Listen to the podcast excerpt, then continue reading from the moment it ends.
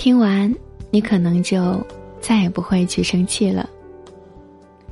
以前总是不懂事，总爱和一些不讲道理的人苦口婆心、费劲巴拉的。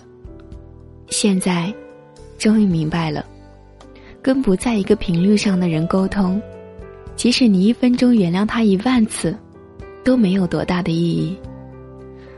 我现在不喜欢和人争吵了，因为我开始意识到，每个人。